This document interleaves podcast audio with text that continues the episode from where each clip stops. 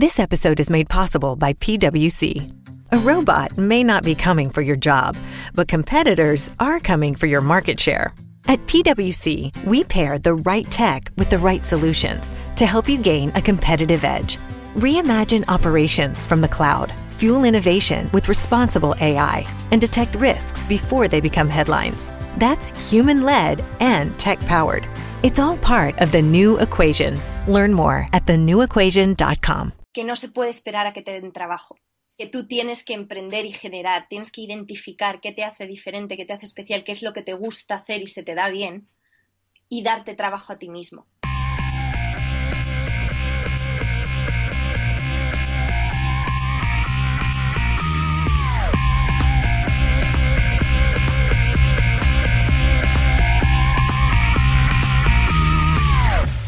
A todos, chicos y chicas, niños y niñas, pequeños y mayores y todos los que os gusta escuchar ímpetu. Ya sabéis que este es un programa de Emilcar FM en el que yo, Fran Sevillano, os traigo un montón de gente que es muy apasionada, que tiene mucho éxito en lo que hace y que lucha todavía por tener más gente que tiene sus propias ideas y que día a día trabaja para sacarlas adelante. Y hoy vamos a conocer a Laura Enrich. Laura es actriz y descubrió su pasión por el teatro musical a los 14 años y desde entonces no ha parado. Ha trabajado en La Villa la Bestia, en Fiebre del Sábado Noche, en Los Miserables y en Mamma Mía, entre otros. Aparte de actriz de musical profesional, Laura ha estudiado comunicación audiovisual y cuando no está encima de los escenarios se dedica a la fotografía, ya que la cámara es su otro gran amor. Laura tiene claro que su pasión es contar historias y en este episodio nos va a hablar de cómo consiguió sus primeros papeles, sus dos años estudiando en la mejor escuela de teatro musical de Broadway, cómo fue el proceso de entrar en Los Miserables, que es uno de los musicales más conocidos del mundo y qué significó para ella trabajar en él durante más de un año y medio, además de muchas otras cosas. Pero no solo vamos a hablar de las cosas positivas. Eh, una de, eh, de las partes más interesantes de su profesión, desde mi punto de vista, es la incertidumbre que, es, que, tienen. Ellos no tienen un trabajo fijo, no saben qué es lo que viene después, y por eso quería tener a Laura aquí para que nos contase cómo aprenden ellos a lidiar con esa incertidumbre. ¿no? Vamos a hablar de sus trucos, de sus rutinas, de qué gente la inspira, de qué libros ha leído que le han ayudado y muchas más cosas. Creo que todos los que tenemos ilusión y tenemos nuestros propios proyectos, podemos sentir el miedo de la incertidumbre y es por eso por lo que este episodio en particular creo que nos, que nos puede ayudar mucho a, superarla. Así que os animo a que lo escuchéis hasta el final. Y no tengo nada más que contaros, así que sin más dilación aquí os dejo con Laura Enrech. Hola Laura, ¿qué tal? Hola, buenas tardes, Fran, muy bien. Eh, pues bueno, lo primero, darte las gracias por, por venir a Impetu. Estoy muy, muy contento de, de tener a alguien como tú, no eres la primera actriz que tengo y bueno, y sé que, que estás de gira, así que pues bueno, muchas gracias por sacar el tiempo para, para estar aquí un ratillo con, con nosotros. Muchas gracias a ti, esto es peor de nervios que una actuación. sí. Sí, sí, para mí también, eh, aunque ya llevo unos cuantos, todavía me, todavía me pongo nervioso. Pero bueno, supongo que, que, eso es, que eso es bueno, ¿no? Sí. sí. En cuanto no te pongas nervioso es, es que hay un problema. Sí. ¿Y dónde estáis actuando ahora mismo? Bueno, primero, ¿con qué, qué, es, qué es lo que estás haciendo ahora mismo? ¿En qué estás metida y dónde, dónde estáis actuando? ¿no? ¿Qué, pues estás de gira por ahí? Estoy haciendo la gira del musical Mamma Mía. Empezamos en octubre en Barcelona, estuvimos tres mesecitos ahí y ahora estamos girando por España. Y desde hace un mes he estado ya en Sevilla, Mallorca, Vigo y el jueves me voy a Gijón. Ah, ¿Y cómo es un cómo es una semana de trabajo, ¿no? Un día de trabajo para cuando estás así de, de gira, como eh, ¿Cómo, es un día? ¿Cómo es un día de trabajo? Pues depende mucho de la plaza en la que estés. Por ejemplo, ahora tenemos plazas de solo cuatro días, entonces tenemos un ritmo muy frenético de funciones. Tú llegas a la nueva ciudad y primero tienes que encontrar tu habitación del hotel, habituarte, más o menos organizarte, irte para el teatro, hacer tu prueba de sonido y luego empiezas ya lo que es la rutina teatral. Para mí, un día bien en mi, en mi rutina diaria exige un súper desayuno en el que si hay huevos mejor, los huevos revueltos.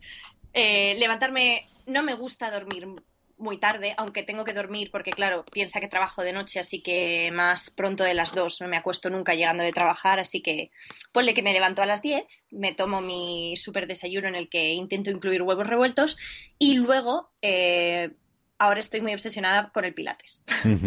Tenemos a Nina en la compañía, entonces para mí es muy importante eh, por la mañana despejarme y hacer ejercicio, porque eh, mi trabajo requiere que yo esté físicamente en un, a, un nivel óptimo, porque dependo totalmente de mis fuerzas físicas para sacar las mentales y poder, y poder hacer bien mi trabajo, más en, gira que me enfrento casi siempre a dos funciones diarias. Oh, pues, pues, sí, es bastante, ¿no? Sí, entonces necesito, pues eso, la mañana sobre todo me sirve para reunir las fuerzas y la paz mental para luego afrontar la tarde y poder dar el, el 100%. Porque sí, es un trabajo en el que la gente paga por ir a verte, entonces ellos no pueden pagar tus malos días. Claro. Y tienes que hacer todo lo posible porque tus días malos sean lo menos malos posibles. Y. O sea que te levantas, te metes un buen desayuno, haces pilates. ¿Y qué más cosillas haces?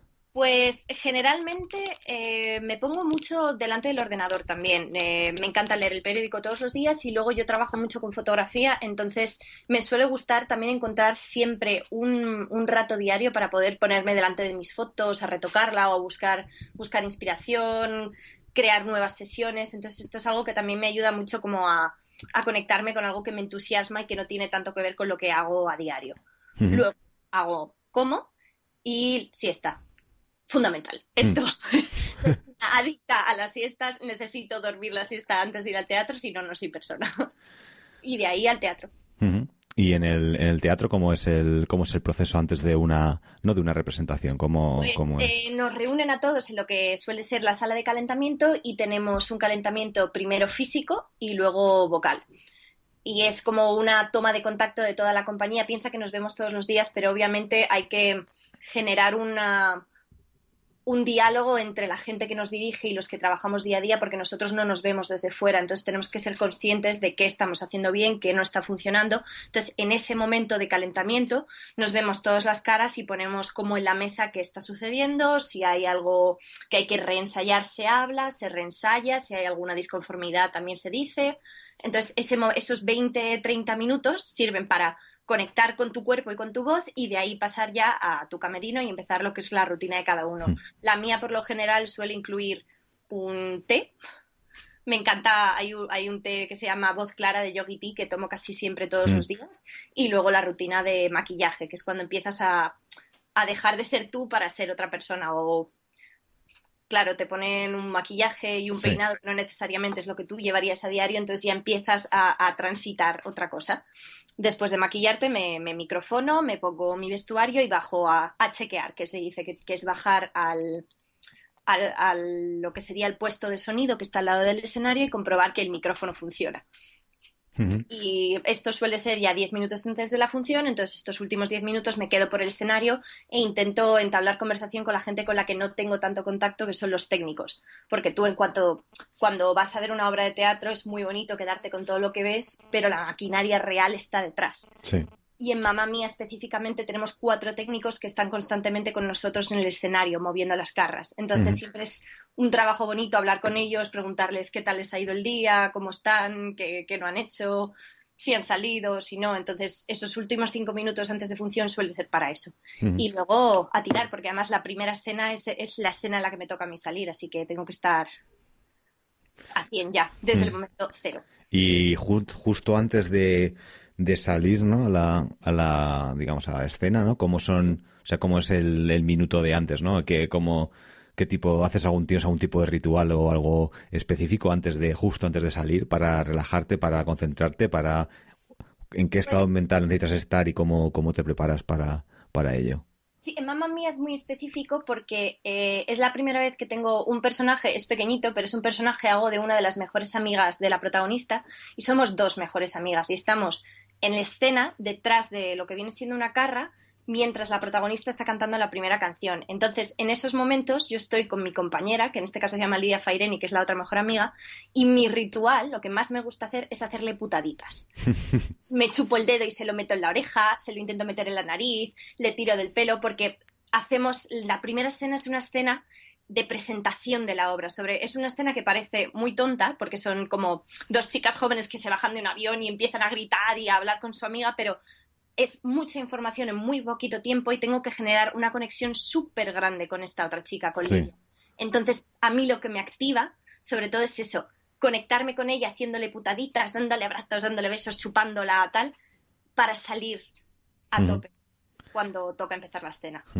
Y si y entonces esto a lo mejor cambiaría, ¿no? Si fuese, es que me vienen un montonazo de preguntas a la cabeza. Sí, claro. Eh, entonces, si fuese otro tipo de escena, ¿no? Imagínate que fuese una escena triste, a lo mejor te interesaría hacer otro tipo de preparación, ¿no? Para, digamos, meterte en el en la atmósfera. Por supuesto, el musical que hice antes de Mamma Mía fue Miserables y era obviamente algo completamente distinto. Yo era además parte del elenco, entonces no tenía un personaje principal como tal, sino que tenía muchos personajes pequeñitos. Entonces, especialmente en el segundo acto, que entrabas a la barricada, que era como el culmen de la revolución, hmm. Para mí era un momento más de intentar mm, de recogimiento, ¿sabes? Y de realmente meterme en la piel de alguien que está arriesgando su vida por un ideal, por un, por un cambio, por una revolución y hacer honrar de alguna manera este tema tan, tan, tan importante y tan de actualidad. Entonces ahí obviamente no me ponía a hacerle putaditas a mi compañera, sino que era más recogerme y pensar realmente qué historia estoy contando, qué quiero contar, qué me ayuda a contarlo y cómo puedo focalizar mi energía para que esto sea verdadero y real. Pues estuve, estuve viendo Los Miserables este, estas navidades, que estuve en ah. Nueva York y me flipó. Oh. Sí. ¿Qué te pareció? Me, me encantó, me encantó. Además, bueno, no era, no era mi primer musical, pero pero bueno, no sé, me parece, fue como si fuese una, una experiencia diferente, fue como si fuese un, un, mi primer musical, la primera experiencia de ese tipo, porque era, algo muy, muy diferente a lo que había visto, a lo que había visto antes es muy fuerte. Además, la versión que están haciendo ahora en Broadway es exactamente la versión que se hizo en gira por España.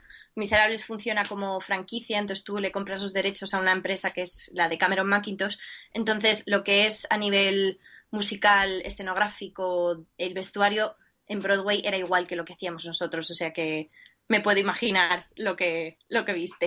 Hmm. Pues sí, me, encantó. Y bueno, echando un poquillo la, la vista atrás, eh, quería preguntarte sobre cómo fue el momento en el que te diste cuenta de que querías convertirte en actriz, si te acuerdas del momento, cómo fue, cómo fue aquello, cómo, si, si lo hubo, si hubo algún momento en el que dijiste, pues... Sí lo hubo. De hecho, es la historia más cliché, horrible y tópica del universo. O sea, es... Yo siempre que cuento la historia de cómo decidí que me quería dedicar a esto, parece que lo he sacado de una peli americana chunga. Pero Primero, yo siempre he tenido una relación muy especial con mi voz. Mi abuela era cantante de copla profesional. Entonces, es, a mí me gusta pensar que es como una especie de regalo de las mujeres de mi familia, porque mi bisabuela cantaba muy bien, mi abuela cantaba muy bien, mi madre me ha cantado toda mi vida antes de dormir y yo canto. Entonces, yo siempre he sabido y siempre el concepto Laura va muy unido a, a Laura cantando.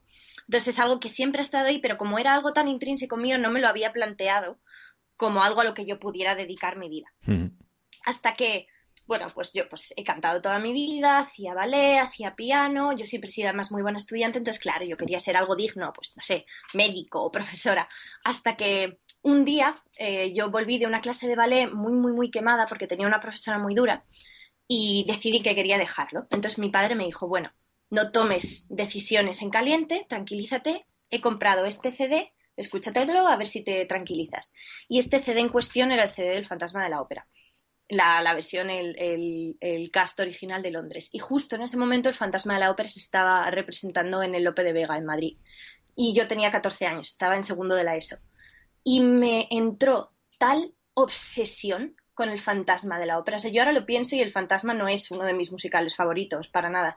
Pero fue la primera vez que yo fui consciente del poder que tiene el contar una historia a través de la voz, de la canción, de, de, hilar, de hilar música, de que no haya diálogo. Entonces me, me, obsesioné, como tú solo te puedes obsesionar si tienes 14 años, y me entró tal turra que hasta que yo no fui a ver al Fantasma de la Ópera en el Lope de Vega, no paré. Y el día en el que, el día que, que conseguí que mi abuela me llevara a ver el Fantasma de la Ópera, estaba sentada en el patio de butacas y no había duda, era yo quiero dedicar mi vida a hacer esto. O sea, yo quiero que la gente sienta lo que yo estoy sintiendo ahora mismo, que estoy llorando como una magdalena y que mi vida se reduce a esos 20 metros de escenario que hay delante de mí. Qué guay. Y, así fue. Qué guay. Y, en ese momento ya dijiste públicamente a todo el mundo, me voy a dedicar a esto. Mamá, quiero ser artista, tal cual. Y la suerte es que llevaba, o sea, llevaba desde los siete años bailando ballet clásico, desde los once haciendo piano y bueno, cantar he cantado toda mi vida. Entonces fue como reubicar esos esfuerzos hacia algo más concreto y hacia algo más definitivo, Hmm. por así decirlo. O sea que tus padres estaban ya de, ya de acuerdo, ¿no? O sea que tus padres querían que te dedicases a algo artístico, les parecía, ¿no? Y te estaban Eh, animando hombre, a ello. Mis padres, mis padres siempre, quiere- siempre han querido que yo sea feliz. Eh, esto es lo que me han dicho siempre. De hecho, siempre me han apoyado mucho. Yo sé que estarían más tranquilos si fuera traductora, por ejemplo, que es lo que iba a hacer Sí. originalmente, porque no tendría la incertidumbre con la que yo vivo. Pero me han venido a ver absolutamente todo lo que hago y se sienten muy orgullosos. Entonces, ¿que estarían más tranquilos si hiciera otra cosa? Sí, pero saben que estoy bien y que no me querría dedicar a nada más. O sea que Muy bien. esto es así y su apoyo es incondicional. Pues genial, me alegro mucho. Y, y de ahí a conseguir el, ¿no? Como de ahí a conseguir tu primer tra- tu primer trabajo como actriz, ¿cómo fue? ¿Cómo... Pues otra, otra historia de película chunga americana. Eh, eh, pues cuatro años después, con, eh, preparándome la selectividad, eh, salió por internet la convocatoria abierta del musical de La Bella y la Bestia. Entonces yo, mis padres me dijeron, muy bien, dedícate a esto si quieres, pero tu bachillerato lo terminas. Señor, sí señor, soy súper buena estudiante, me parece fenomenal. Entonces yo me estaba preparando la selectividad, salió el casting de La Bella y la Bestia, pedí permiso a ver si podía ir a hacer el casting de La Bella y la Bestia y fui pasando rondas. Básicamente, pues pasé la primera ronda de canto, pasé la, primera, la segunda ronda de baile, pasé tres rondas y un día me llamaron y me dijeron que no, que era muy joven, que el director pensaba que tenía muy poca experiencia y que, que no. Entonces lo dejamos estar, pasó la selectividad, yo ya estaba de vacaciones y de repente me llega otra llamada de ¿puedes venir mañana a audicionar otra vez para La Bella Bestia? Porque necesitamos verte una vez más. Y la cosa es que necesitaban o una bailarina que cantara muy bien o una cantante que bailara muy bien. Sí, Y yo soy cantante, pero llevaba 11 años de mi vida bailando. claro. Y les cuadró en ese momento que era una cantante que se defendía bailando y plof. Fue hacer la audición y estaba saliendo por la puerta del teatro y, y vino el, el hombre de producción y me, me- me tocó en el hombro y me dijo, Laura, ¿te gustaría formar parte de La Bella y la Bestia? O sea, fue así. Y- Y de ahí subí a un camerino a que me empezaran a probar pelucas. O sea, Madre mía. ¿Y qué sentiste sí, en ese momento? Pues en ese momento grité internamente. Me creo que no grité externamente, pero llamé a mi madre, mm, nos pusimos todos muy contentos y, y no sé, también es la cosa que da la, inexperiencia, que tú crees que realmente te mereces esto porque eres súper talentoso y no hay otra persona en el mundo que lo pueda hacer mejor que tú. O yo ahora he hecho la vista atrás, que han pasado casi 10 años, y fue el mayor golpe de suerte que he experimentado nunca. Y realmente también lo que agradezco mucho es que esta gente que no me conocía de nada me diera este voto de confianza tan gigantesco. O sea, confiar en una niña de 17 años, por aquel entonces que ni tenía 18, que nunca había trabajado, que no había salido del cascarón para darle un trabajo profesional de este calibre, fue un, un voto de confianza enorme que nunca podría agradecer lo suficiente, porque además una vez metes la cabeza en el mundillo, estás dentro. Y si la metes tan jovencito, tienes mucho trabajo hecho. Entonces yo soy consciente de que soy muy afortunada. Muchísimo. ¿Y cuánto tiempo estuviste ahí en, en La Bella y la Bestia? Bella y Bestia fue un año y medio que enlacé con Fiebre del Sábado Noche, que fue el siguiente musical que se hizo además en el mismo teatro con la misma empresa. Ajá. Entonces, en total, seguí, desde que empecé, estuve dos años seguidos trabajando. Mm, ¿Y qué, qué papeles? después- No, sí, sí, perdón. Pues en Bella y Bestia Introducing Wondersuite from Bluehost.com, the tool that makes WordPress wonderful for everyone. Website creation is hard, but now with Bluehost, you can answer a few simple questions about your business and goals, and the Wondersuite tools will automatically lay out your WordPress website or store in minutes. Seriously. From there, you can customize your design, pick your brand colors, and add blocks. No custom theme or coding required. You'll get content suggestions that you can keep or revise, and with Yoast SEO built in, we automatically help you get found in search engines. From step by step guidance to suggested plugins to an AI powered help bot. Our built in tools make WordPress wonderful for everyone. Maybe that's why Bluehost has been recommended by WordPress.org since 2005. Whether you're a beginner or a pro, you can join over 2 million Bluehost users. Go to bluehost.com slash wondersuite. That's bluehost.com slash wondersuite. ¿Te preocupas por tu familia? Entonces, ¿por qué darles solo huevos ordinarios cuando pueden disfrutar de lo mejor? Eggland's Best, los únicos huevos con ese delicioso sabor fresco de granja, además de la mejor nutrición, como 6 veces más vitamina D, 10 veces más vitamina E y 25% menos de grasa saturada que los huevos regulares, además de muchos otros nutrientes importantes. Así que, dales los mejores huevos. Eggland's Best, mejor sabor, mejor nutrición, mejores huevos era plato y servilleta. era parte de la, de la, mantelería del castillo y, y, era segunda cover de Bella. Y en Fiebre del Sábado Noche era también elenco y cover de una de las principales. Ajá.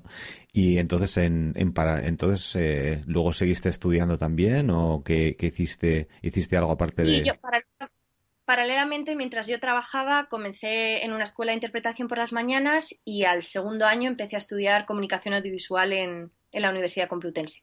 Uh -huh. Y, y, la te terminé hace, hace un añito. Uh -huh.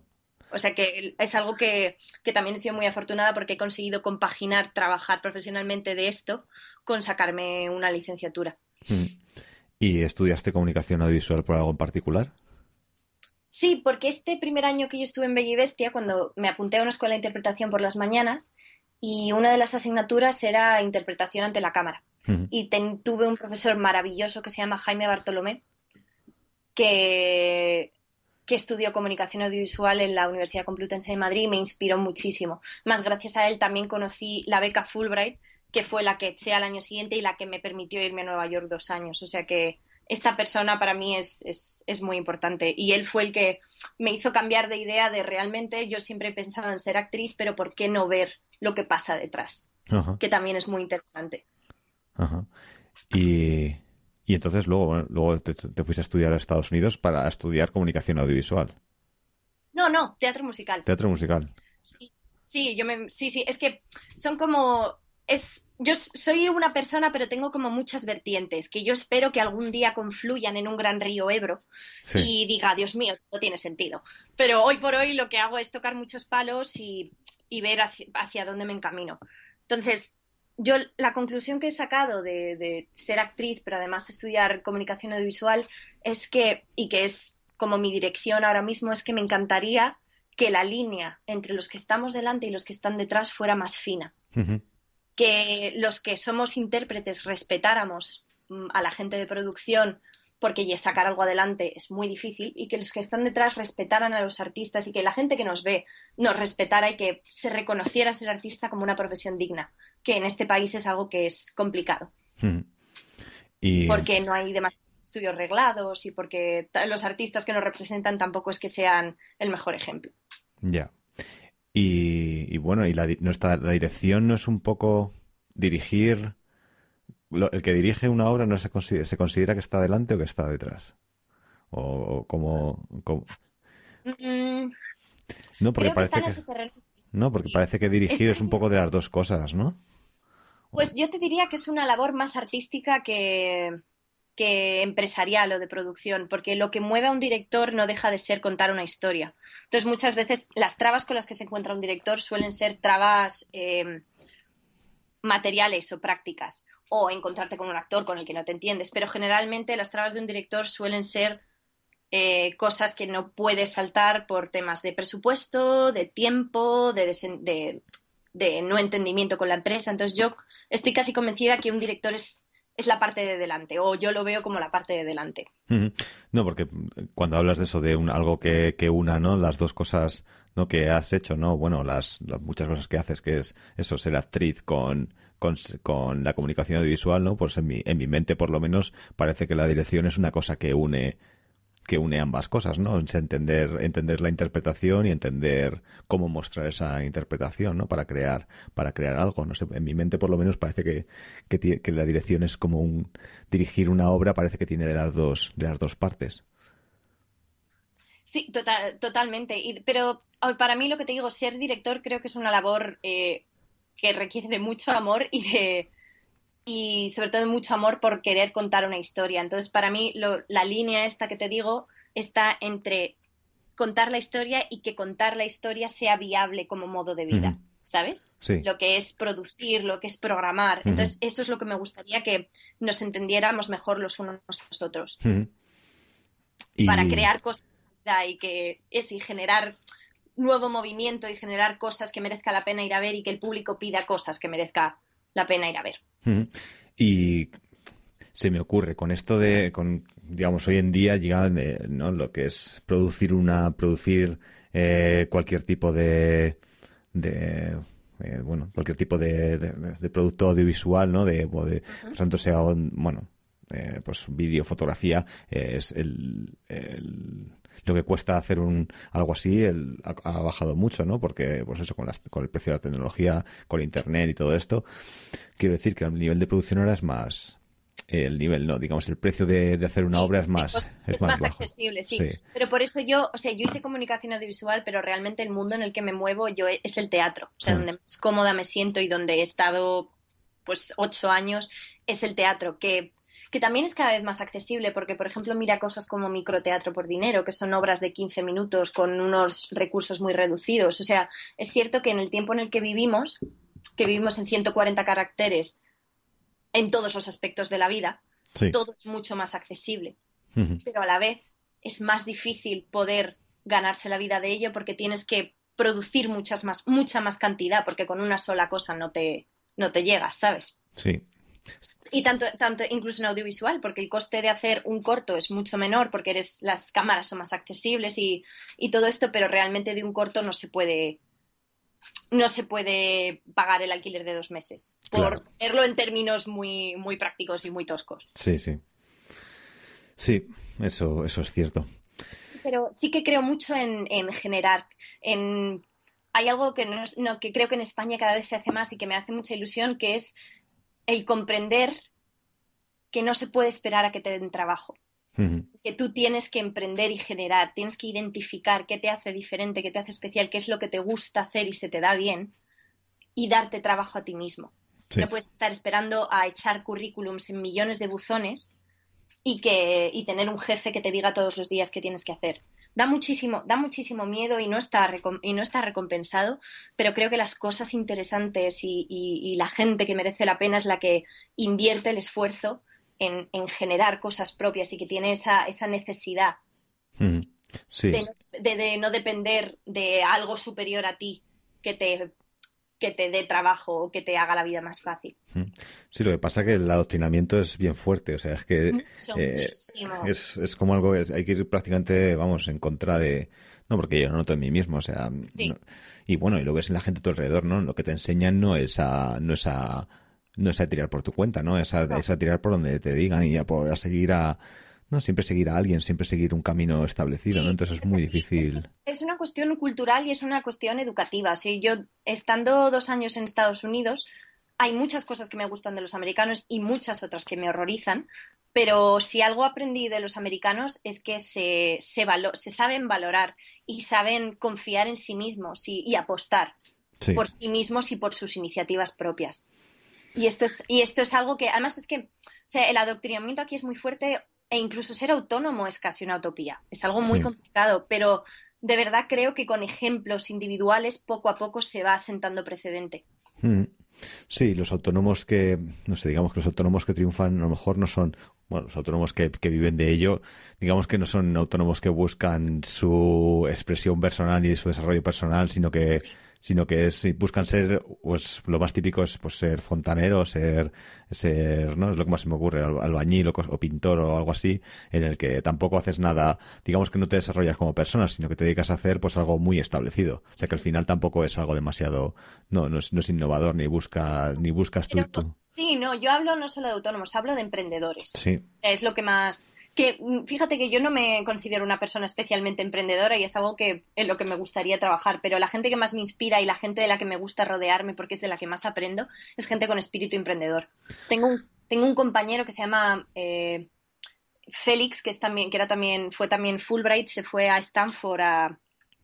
Él es, él es ingeniero industrial, pero lo que ha creado es una empresa que ayuda a startups españolas a realmente poder llegar a establecerse y tiene una tiene un, como una network de, contactos y de gente que está empezando que es súper interesante.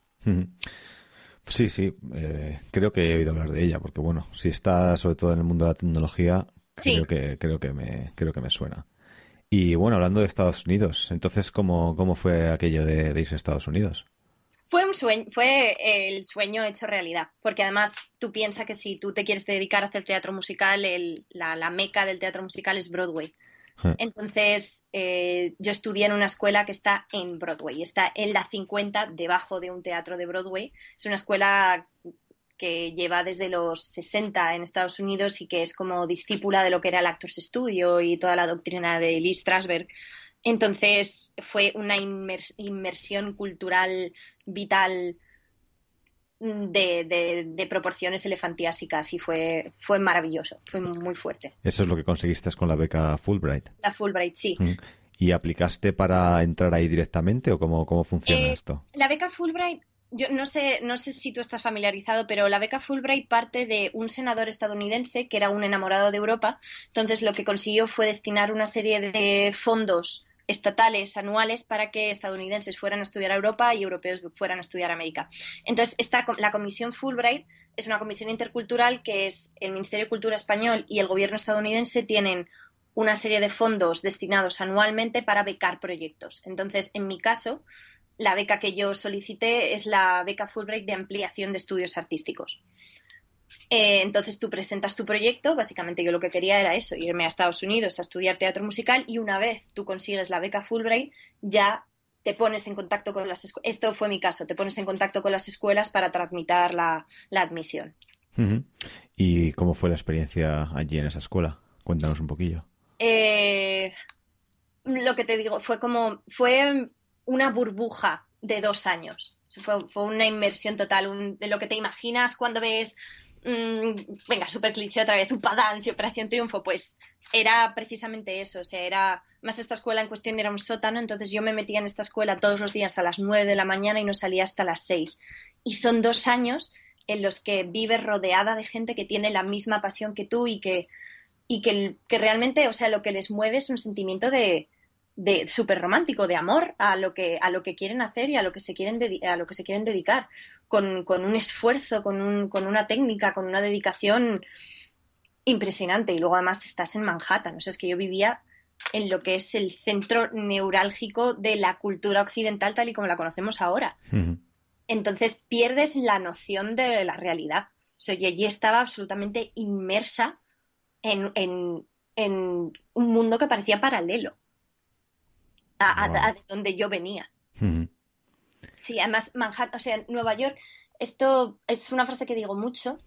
Hay una, hay una escritora que se llama Vanessa Monforte que tiene un libro que no recuerdo ahora cómo se llama, no sé si es Anatomía de Nueva York o algo así, que dice que los occidentales tenemos Nueva York en el ADN, porque desde pequeños se nos, se nos alimenta tanto con imágenes en películas, en canciones, en libros, la figura de Nueva York, que cuando tú llegas allí ya lo conoces. O sea, no, no, partes de cero. O sea, Nueva York ya es parte de ti, está en tu ADN. Entonces yo llegué a Nueva York y a mí lo que me sucedió es que yo me reconocía en Nueva York.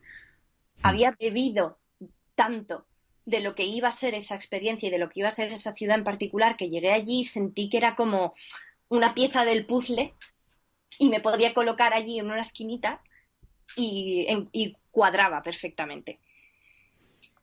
Ya ves, sí, a mí la verdad es que sí, es, es, lo que yo, bueno, yo no había estado nunca, la, es, la primera vez que estuve fue en, pues eso, estas navidades, cuando estuve, cuando estuve viendo Los Miserables y, y me gustó mucho, aunque luego justo he estado otra vez por, por trabajo y, me ha gustado más esta segunda vez porque he tenido la oportunidad de, de conocer más la ciudad, pero de una forma más relajada. No de no como si, si vas de si vas de turista, pues al final vas a ver los cuatro sitios que conocidos, ¿no? Y como que no, no tienes, no captas la esencia de la ciudad, pero cuando tienes la oportunidad de vivir ahí un tiempo, aunque sea, y de tomarte las cosas más relajadamente y poder Sí. pasear y, no sé, por lo menos imaginarte que vives ahí, pues la verdad es que es muy, la verdad es que es muy bonito. Me, Sí. me gustó mucho. Lo, lo que pasa con todas las ciudades que su identidad está en sus barrios. O sea, Sí. no es la gente necesariamente que es de allí de toda la vida. O sea, yo considero, a lo mejor estoy diciendo un sacrilegio, pero considero tan neoyorquino al chico que se ha ido a estudiar dos años mm, a, pues a cualquier escuela y está de camarero como el señor judío que toda su familia lleva viviendo en el Upper West Side tres generaciones, ¿sabes? O sea, es, es una ciudad que tiene un carácter tan fuerte y que cada barrio tiene tanta personalidad que es muy fácil sentirte que perteneces. Pues sí. Y también lo contrario, o sea, es una ciudad hiperagresiva y muy hostil. Pero es, es, un, es un sueño, es como una droga. O sea, yo tengo mis compañeros que están en Nueva York, no quieren dejar Nueva York y, y muchas veces se malvive porque el, solo pensamiento de tener que alejarte de Nueva York es una tortura, a pesar de que tu vida en Nueva York pueda ser un horror. Pero sí, es una ciudad muy, muy adictiva. Y entonces estuviste allí dos años y, y después, ¿qué, qué hiciste?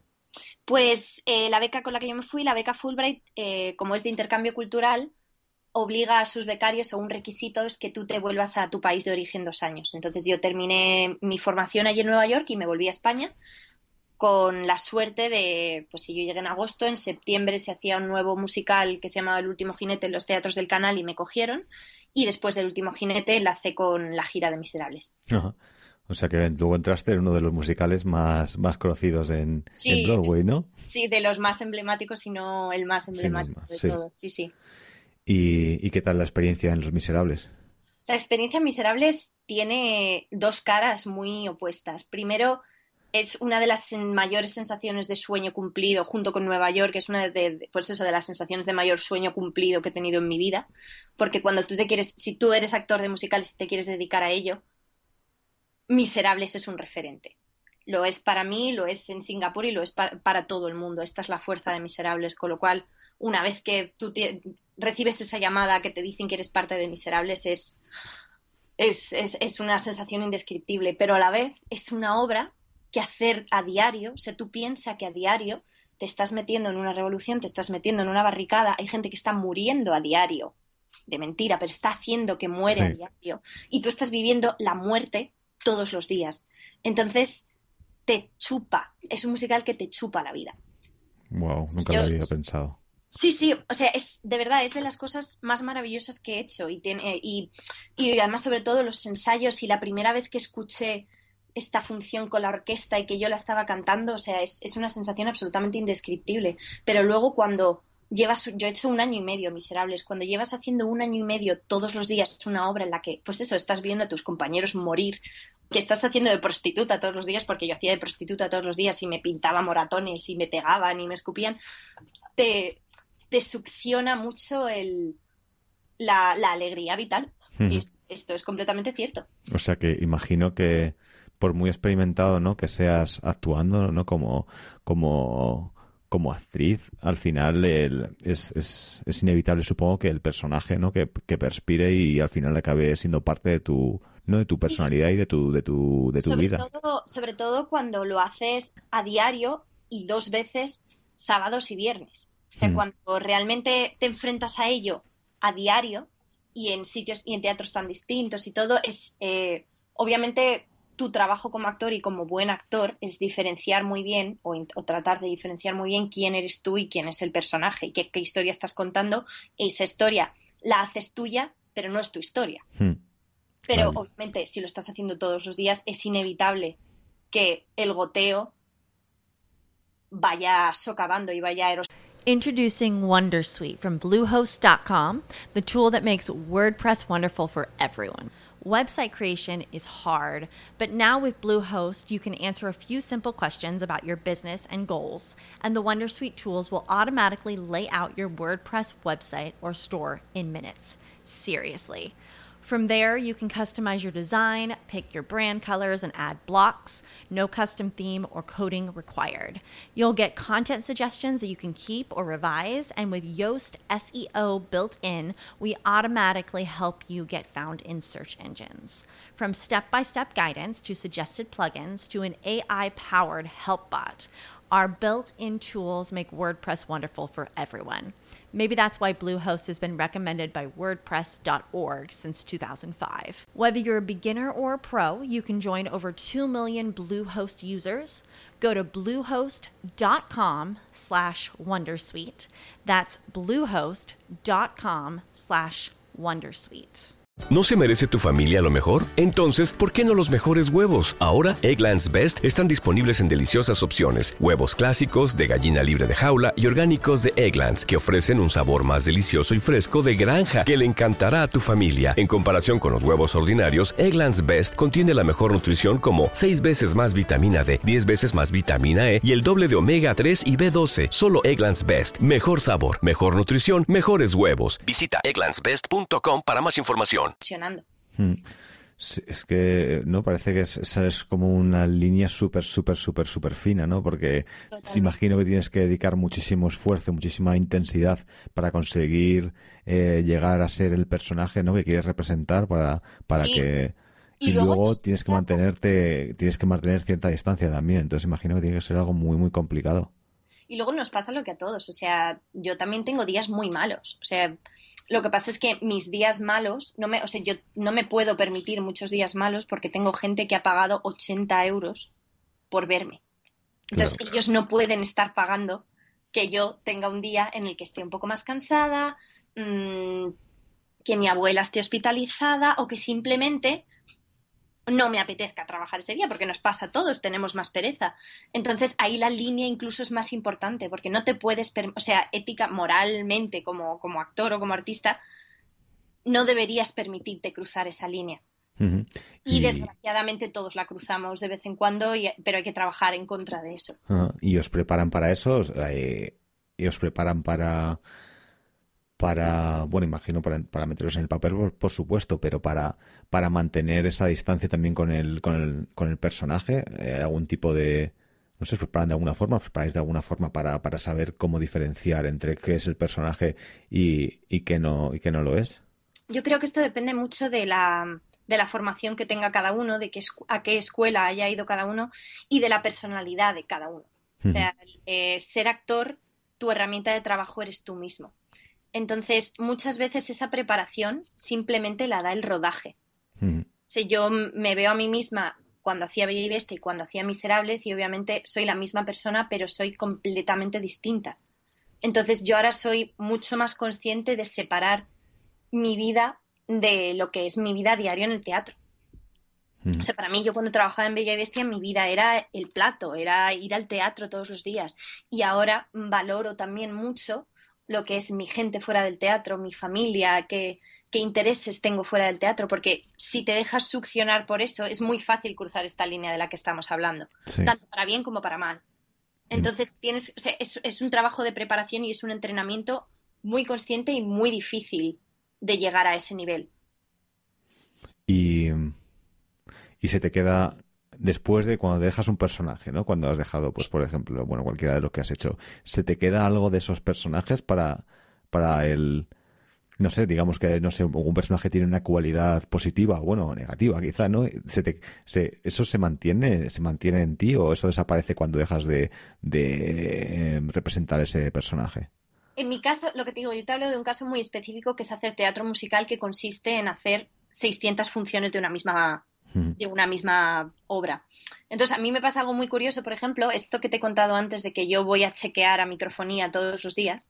Sí. Yo en Miserables, eh, tú, eh, te asignan lo que se llama un track. Un track es tu recorrido dentro de la obra, tus frases, tu dónde tienes que estar en cada momento tal. Y en mi caso, mi track de Miserables era F5. Ujú. Estoy en Mamma Mía, llevo seis meses haciendo Mamma Mía y todavía hay días que yo voy a chequear y digo F5. Y yo en Mamma Mía soy Lisa, no soy F5. Es- llego, hago F5, F5. En- es- Entonces, eso que tú dices de algo que se te queda, o sea, piénsalo, es que es hacer es lo bonito y lo horrible de este trabajo, es hacer exactamente lo mismo todos los días. Entonces, es imposible que no se te queden cosas para siempre ahí. Sea, aunque sean gestos, aunque sea una manera de quitarte el pelo de la cara, aunque sea un deje de la voz cuando das determinada nota, o sea, deja un residuo. Va desapareciendo poquito a poco, pero deja un residuo. Yo tenía también una compañera que me contó que ella hizo un, un papel de sirvienta en la tele y que de repente se veía a sí misma en la vida dejando pasar a todo el mundo delante de ella y agachando la cabeza a la gente en el metro. Madre mía. Que esto, es que eh, llega a este punto. O sea que sí que es, es bastante usual que se te quede lo que estás haciendo, que deje un pozo muy grande e impregne lo que es tu vida día a día. Hmm. Y bueno, perdona que te haga tantas preguntas sobre, sobre esto, porque es que no, no suelo hablar con, con actrices ni actores y, y siempre tengo un montón de preguntas, sobre todo con lo del teatro, ¿no? Porque... Claro, claro.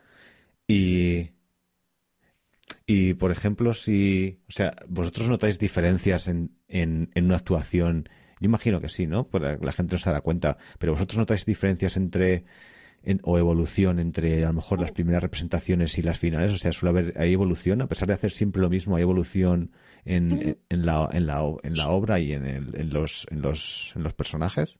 A diario, tú, a diario no eres del todo consciente, pero hay una evolución impresionante. Muchísimo, pero muchísimo. Esto sobre todo se nota porque, por ejemplo, tú en un elenco eh, hay dos personas del elenco que no hacen función todos los días, que solo faltan cuando se pone alguien malo del elenco o le pasa algo. Cuando más notamos nosotros lo que ha fluido el show y lo que ha cambiado es cuando estas personas tienen que entrar porque, claro, ellos se aprendieron el show en ensayos, tienen su, su libreta que han hecho con todas las posiciones y todo en ensayos y de repente el show ha empezado a mutar y cuando a ellos les toca entrar, es, es, algo distinto de lo que se hizo al principio. Entonces tú, obviamente, como lo haces a diario, igual que si tú engordas a diario, no, no eres consciente de que estás engordando. Pues esto nos pasa a nosotros. Nosotros vamos engordando esta posición un poco más hacia la derecha. Esta frase la alargo dos segundos más. Entonces va mutando. Y desde el principio al final es que pueden parecer shows distintos. Claro. Pero ahí entra, la, ahí entra la labor de un supervisor que viene cada X tiempo para reencauzar a lo originariamente. Y cuando entra alguien de estos, estas personas que está eh, sustituyendo, eh, ¿tiene que hacer un ensayo o entra directamente a la, a la obra? No, generalmente entran directamente a la obra. Es su, o sea, ellos están todos los días en el teatro. Este, esta figura en concreto se llama el swing, que es, eh, que es imprescindible. Y están a diario en el teatro, pero nunca se sabe cuándo van a entrar ni de quién van a entrar, porque nunca se sabe si de repente yo me voy a dar en el dedo meñique del pie y me voy a me voy a hacer daño, voy a tener un catarro, voy... entonces ellos tienen que estar preparados para, incluso en medio de la función, vestirse y salir. y, y, bueno, ¿y cuáles ha sido alguno de tus, de tus papeles favoritos o cuál ha sido tu papel favorito? Pues, a ver, no sabría decir. Obviamente yo he hecho elencos generalmente, que, que si bien es un trabajo precioso, nosotros siempre pensamos en términos de personaje. Sí. Entonces, para mí, Bella fue muy, fue muy especial porque fue mi primer musical y yo era, las, o sea, yo era cover de Bella, pero era la segunda cover de Bella. O sea, estaba la protagonista, una chica, y yo era la tercera en la línea. Y aún así, un día salí a hacerlo. Hmm. Más fue el último día de la primera temporada y lo recuerdo pues eso como el día en el que fui princesa por un día. Y eso fue muy, muy, muy, muy especial, pero por lo que significaba también como la culminación de llevar un año trabajando en lo que a mí me gustaba y encima conseguir hacer por un día el, papel principal. Pero sin duda de los papeles que he tenido la suerte de cubrir, para mí el más especial fue Fantine en Miserables. Lo hice el día de mi cumple, además, de, los 25. Y Fantine es un papel muy cortito, pero muy visceral y muy, muy real. O sea, yo no soy madre, pero tengo una conexión muy especial con mi madre, entonces hacer ese papel me ayudó o como a comprender mejor las decisiones de mi madre o a entenderla mejor en su lucha a diario. y, y, sí, Fantine me parece una suerte y un regalo poder haberlo hecho, aunque sea una vez. ¿Y cuáles, qué cualidades tiene que tener un, un actor o actriz de, musical que, a lo mejor no son tan necesarias para otro tipo de interpretación? un actor de musicales yo creo que su mayor cualidad, o para mí, según la veo yo, es que tiene que ser versátil. Em, obviamente todos cojeamos más de una cosa u otra y siempre si eres si te dedicas a hacer musicales tienes sueles tener un fuerte, suele ser un cantante que baila un poquito o un bailarín que canta o un para mí un gran actor de teatro musical es lo que en Estados Unidos llaman una triple amenaza, a triple threat, que se defiende casi al mismo nivel en canto, baile e interpretación. Porque realmente, o sea, el teatro musical es especial porque el lenguaje que utiliza para contar la historia es musical. Entonces lo que tienes que hacer es que no chirríe. Y eso es lo difícil del teatro musical, que generalmente para hacerlo es muy difícil hacerlo bien, con lo cual que alguien se te empiece a bailar y a cantar te chirría. Pero si tú eres realmente bueno, esa persona que te está viendo no va a cuestionar por qué estás bailando bajo la lluvia y cantando, ¿sabes? porque, es, porque, es porque es de alguna manera natural u orgánico porque es algo tan visceral y tan, tan universal que realmente llega. Entonces, un buen actor de teatro musical tiene que hacer las costuras entre esos tres, entre esas tres disciplinas, pues lo más invisibles posible, para mí. ¿Y cuál suele ser la, lo mejor lo más, lo más difícil de conseguir? ¿O cómo, cuál es la, a lo mejor la, no sé si la, la carencia o a lo mejor la, ¿no? Porque imagino que eso, la gente que es más fuerte en una cosa u otra, como ¿Cuál es, qué es, en general lo más difícil de, conseguir? Pues generalmente yo creo que la gran carencia en teatro musical es la interpretación. Porque el teatro musical se, se caracteriza precisamente por eso, porque la gente baila y canta, entonces dejan de lado lo que es interpretar desde la verdad. Además, el código del teatro musical tiende a ser siempre un poquito más exagerado de lo necesario. Entonces, la interpretación se deja de lado. Pero para mí vale mucho más una persona que está conectada con lo que quiere contar, aunque se le rompan determinadas notas, que un grandísimo cantante que no expresa nada porque no está interpretando como debiera hacerlo. Entiendo. Y esa es la gran asignatura pendiente del teatro musical, los buenos actores.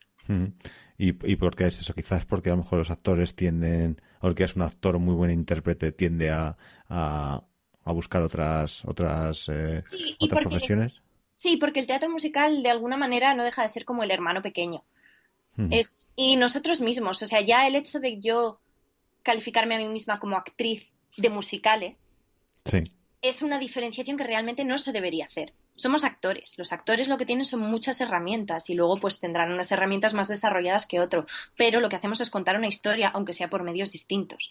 Pero el teatro musical, además más en España que todavía no está tan legitimado, pues eso, se deja de lado la interpretación porque claro, es que bailar y cantar es tan difícil que no vas a pedirles encima que interpreten. Pero entonces ves patatas que la gente dice, claro, es que a mí el teatro musical no me gusta porque chirría. Claro. Entonces, para mí eso me gusta tantísimo el teatro musical porque creo que bien hecho es hiperpoderoso. Sí, desde luego. Sí, sí, una, una canción, ¿no? Una canción transmite canciones que te transmiten tanta, tanta emoción, pues claro, una, una historia contada a través de, de canciones bien, bien hecho, pues sí, tiene un poder muy, muy grande. Y bueno, parece que no, no, parece, estoy bastante seguro de que, de que ser, de que ser actriz ¿no? o actor tiene que ser, eso es un, como has dicho tú antes, algo con una carrera con mucha con mucha incertidumbre, ¿no? Entonces, eh, yo te he escuchado decir, ¿no? Que, la gente que, se quiere dedicar a esto necesita tener una, una llama en, en, su interior muy fuerte, ¿no? Como, Entonces me gustaría saber, ¿no? Cómo lo haces tú, ¿no? Cómo, cómo, cómo haces tú internamente para, para mantener esa llama fuerte, ¿no? Y cómo, cómo luchar eh, contra la incertidumbre, ¿no? Cómo, cómo vives con ella o cómo, ¿no? Cómo, cómo lo haces para, no para, digamos, para, para estar fuerte, ¿no? Cada día con, teniendo, teniendo un trabajo que, que eso que no sabes muy bien, pues eso es lo que, lo que va a venir después. Partiendo de la base de que yo soy muy afortunada porque toquemos madera, no me ha, no me ha faltado casi nunca el trabajo, entonces no soy la mejor persona para hablar de esto. Yo creo que luchar contra la, incertidumbre es un error. Lo que tienes que hacer es integrarla y llevarte con ella lo mejor posible. Es, es, además es algo que se toma, nosotros mismos lo tomamos muy a la ligera, porque cuando tú tienes 14 años no eres consciente de lo que es tener que pagar un alquiler, eh, ponerte malo, tener perspectivas en la vida. Entonces es muy fácil pensar en la pasión. Pero al fin y al cabo, la manera de luchar o de integrar la incertidumbre es recordar esa pasión inicial y, e identificarla en sus distintos estados a lo largo de la vida. O sea, yo ahora es cierto que no me apasiono como me apasionaba a los 14 años cuando vi el fantasma de la ópera, pero sí encuentro chispas de eso, sobre todo en, en modelos a seguir, en, en, gente que hace lo que a mí me gustaría hacer. Entonces, para mí la manera de seguir adelante y de, y de seguirme nutriendo de esto es ver cosas que me inspiren. O sea, por ejemplo, yo ahora mismo estoy pasando por una etapa en la que estoy obsesionadísima con un musical que hay en Estados Unidos que se llama Hamilton. Y a mí ahora lo que me inspira y lo que me alimenta la pasión es que se hagan cosas así. ¿Y de, qué va? Porque ya me tienes intrigado. Oh, Hamilton. Bueno, madre mía, has abierto la veda. Hamilton básicamente habla de uno de los cuatro padres fundadores de América, el menos famoso, que se llamaba Hamilton.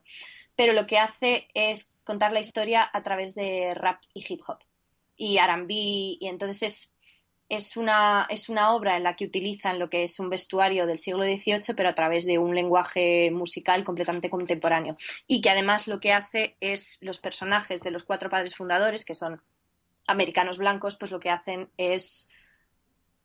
han hecho un elenco a imagen y semejanza de lo que es América ahora, con lo cual tienen un George Washington de dos metros negro, Hamilton es latino, eh, ¿sabes? Una, de las protagonistas es, asiático-americana, otra de las protagonistas es afroamericana. O sea, entonces es, una, es la historia de, la, de la secesión, o sea, de, la separación de América de, Inglaterra, contada con un, con, un lenguaje totalmente actual. Entonces, es un hit muy grande porque obviamente los americanos están muy orgullosos de, su patria y de lo que, les, lo que les hace lo que son. Entonces, quizá le dan más bombo de lo que realmente es, pero si le quitas todo el orgullo y el patriotismo americano, sigue siendo una expresión cultural impresionante.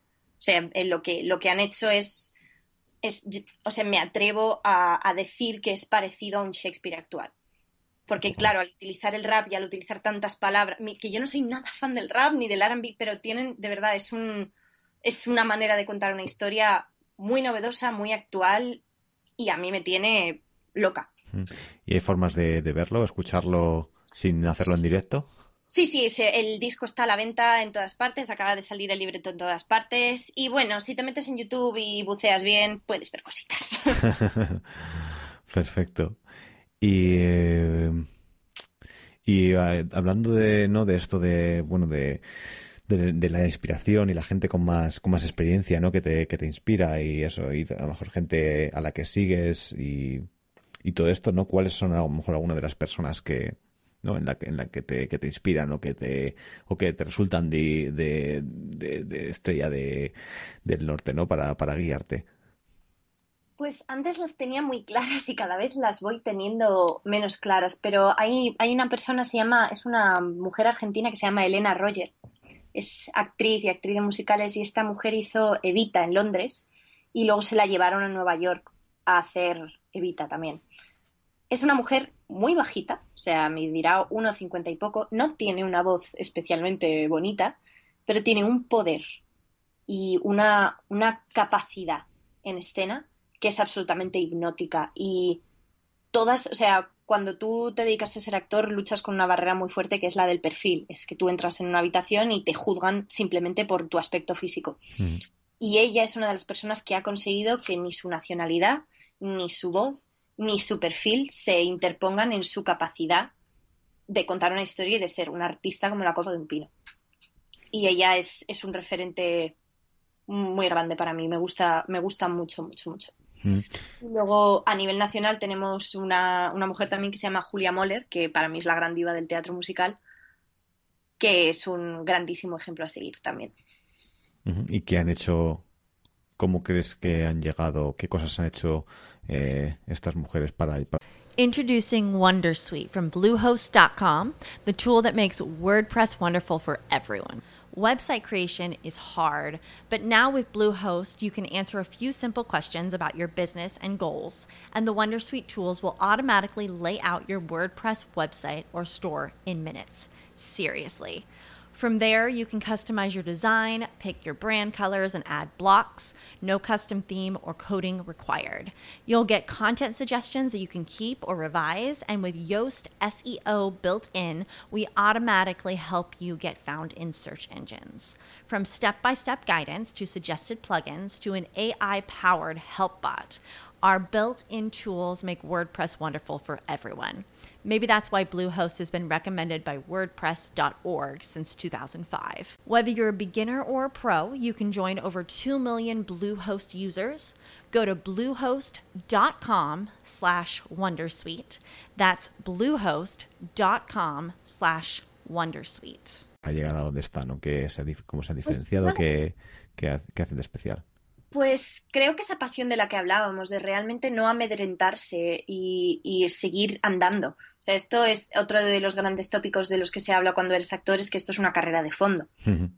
Muchos se caen por el camino, entonces es, es, gente que realmente tiene una capacidad maratoniana enorme, de la que, yo me cuestiono si la tengo realmente. O sea, son los términos valentía, coraje, son, son palabras que, de las, que, que se utilizan muy a la ligera pero que luego realmente a diario son difíciles de encontrar y creo que, la gente que llega a estos niveles, aparte de, pues es un factor de talento, un factor de suerte, es un factor de coraje y de, de seguridad en ti mismo a pesar de tu inseguridad. Sí. Muy grande.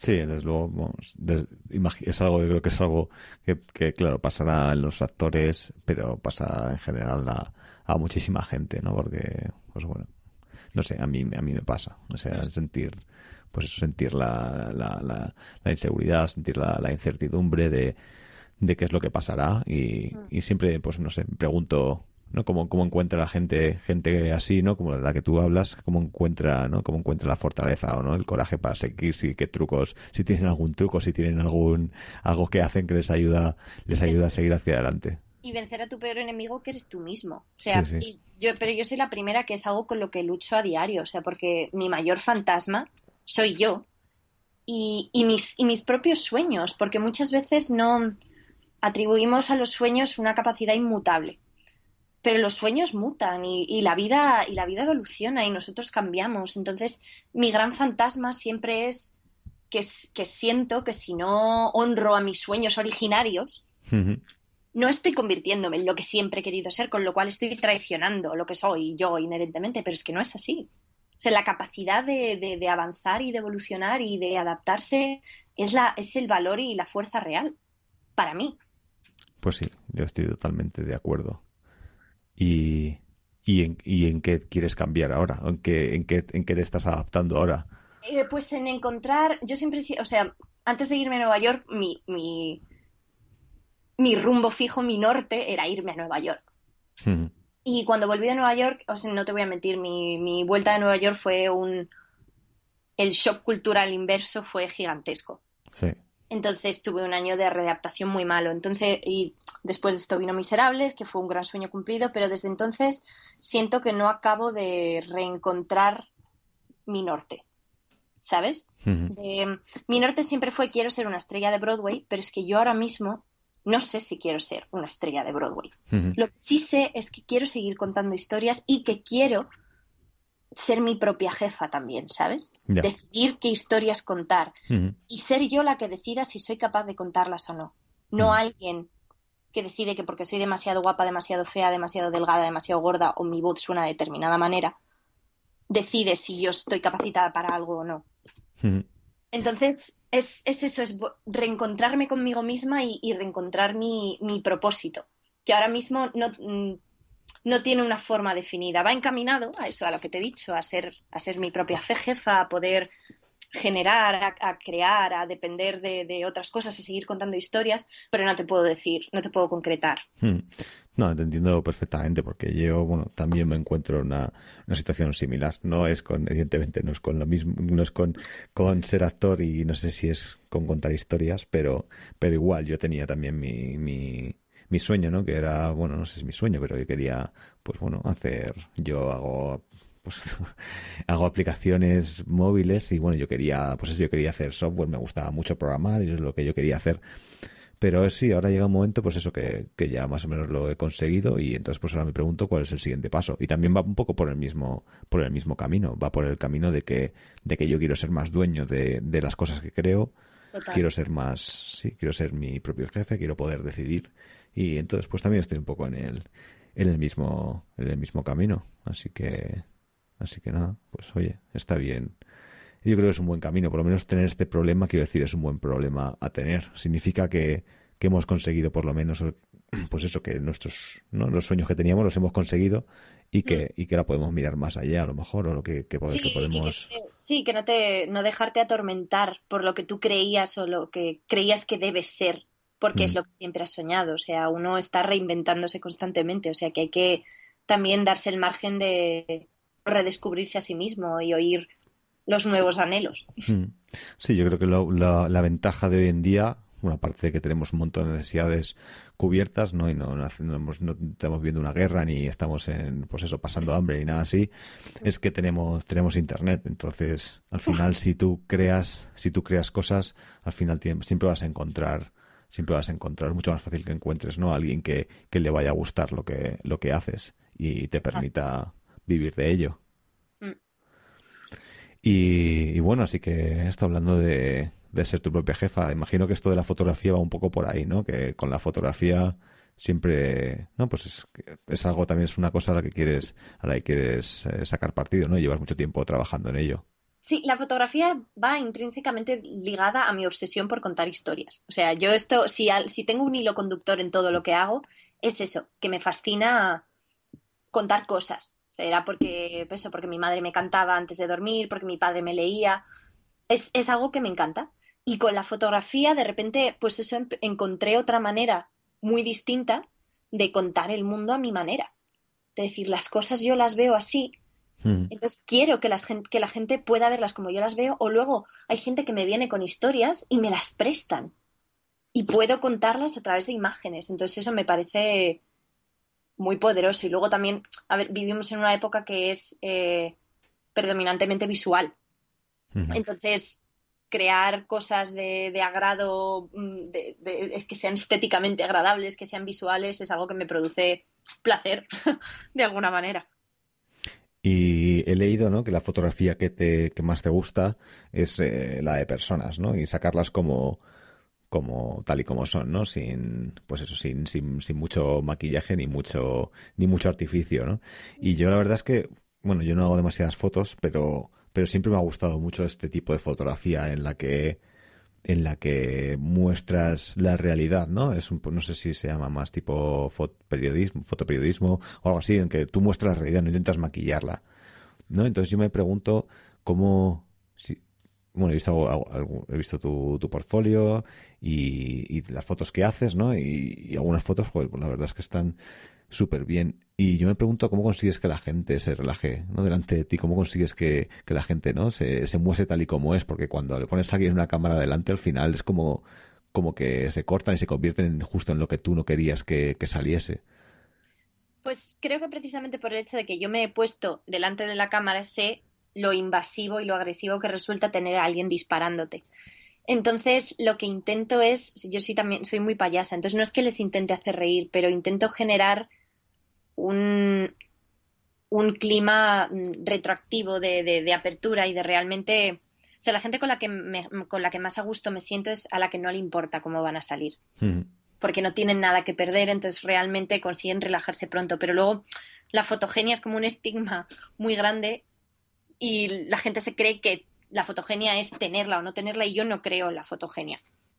Creo en estados de relajación y creo en, sentirse a gusto con uno mismo. Entonces, lo que es algo muy parecido a la interpretación. Lo que intento es que ellos se sientan privados en público. El público en este caso soy yo. Entonces, de alguna manera es intentar generar un, espacio, un, como una burbuja en la que ellos se sientan como se sentirían si estuvieran en su cuarto mirando el Facebook. ¿Sabes? Entonces, esto lo, esto lo intento, ¿no? Siempre lo consigo porque mm, obviamente no soy, no soy un mago de la fotografía, ni mucho menos, pero hablando, hablando voy, voy haciendo preguntas, entonces según las respuestas vas viendo que Introducing Wondersuite from Bluehost.com, the tool that makes WordPress wonderful for everyone. Website creation is hard, but now with Bluehost, you can answer a few simple questions about your business and goals, and the Wondersuite tools will automatically lay out your WordPress website or store in minutes. Seriously. From there, you can customize your design, pick your brand colors, and add blocks. No custom theme or coding required.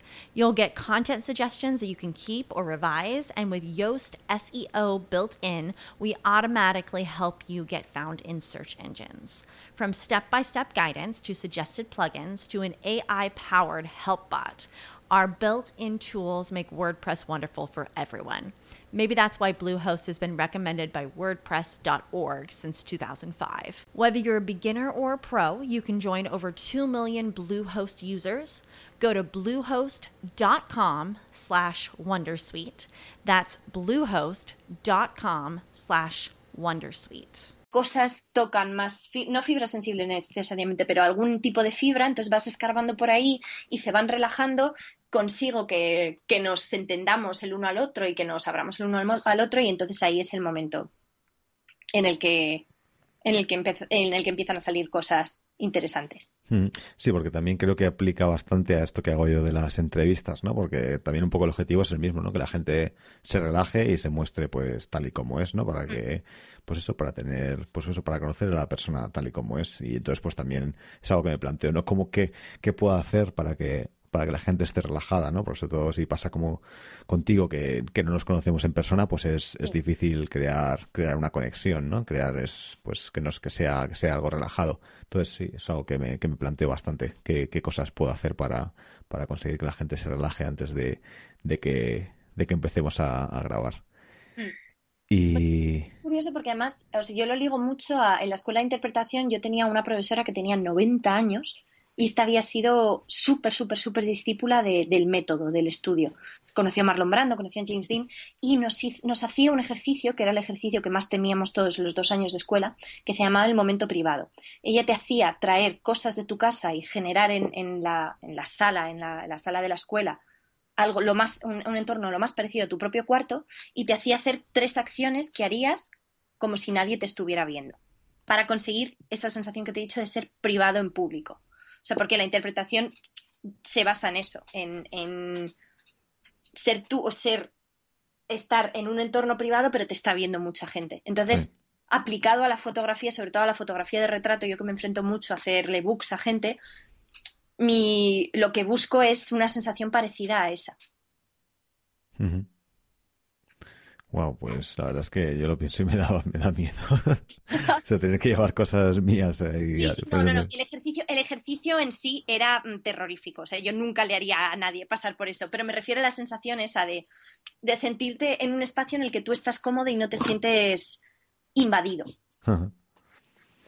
¿Y, y cómo compaginas todo esto con, con, con tu trabajo de actriz? Pues ahora mismo, como estoy de gira y paso por Madrid, por, por ejemplo, ahora hasta julio tengo plazas que solo trabajo los fines de semana. Pues cuando vengo a Madrid hago todas estas cosas. Y también en gira, incluso en gira, si veo, obviamente tengo a mi alcance una cantidad de sitios inspiradores impresionantes. Entonces, y gente muy inspiradora, porque trabajo con gente muy interesante. Entonces, cojo a esa gente interesante que me rodea, les pongo en un entorno inspirador y salen cosas. Muy chulo. Y, y bueno, para, para cualquiera que quiera eh, ver tu, tu trabajo, ¿no? Y tus fotografías, tu, tu página web es, tu portfolio es eh, Lenrech Photo, ¿no? Eh, Exacto, con PH, como en con inglés. PH. L-E-N-R-E-C-H-P-H-O-T-O. Lenrechphoto.com. Muy bien. Pues, pues no sé si, si, si nos hemos dejado algo en el, en el tintero o algo que, de lo que te gustaría hablar que no hemos hablado o, o crees que hemos, que hemos tocado todo lo que había que tocar. Mm, ¿Tienes tú algo así que se te haya quedado dentro y que te queme y que necesitas contarme? Pues bueno, tengo un par de preguntitas más. Una cosa que, que me- sí que me interesa bastante es el eh, si, bueno, algún, algún libro, ¿no? A lo mejor algún libro que te, que te haya, que te haya pues no sé, que te haya impactado, que te haya ayudado de, de alguna forma especial. Veamos, teatralmente hablando, mm, mi autor favorito es Tennessee Williams. Entonces, para mí La gata sobre el tejado de Zinc es un libro al que vuelvo muchas veces cuando necesito esa pasión y esa inspiración de la que hablábamos antes. Yo no sé si sería capaz de interpretar la, la, gata sobre el tejado de zinc porque me parece muy difícil hacerle justicia. Pero es inspirador pensar que alguien de carne y hueso ha sido capaz de, de, canalizar esos pensamientos, esas, esa manera de sentir y la ha puesto en palabras. Entonces a mí me, es un libro que me, que me inspira mucho.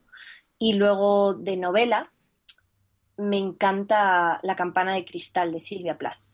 Uh -huh. es, es, un libro que además me ayudó. Muy, no sé, no, no, creo que ayudar no es la palabra, pero los artistas siempre tenemos este gran demonio de me vuelvo loco, no me vuelvo loco.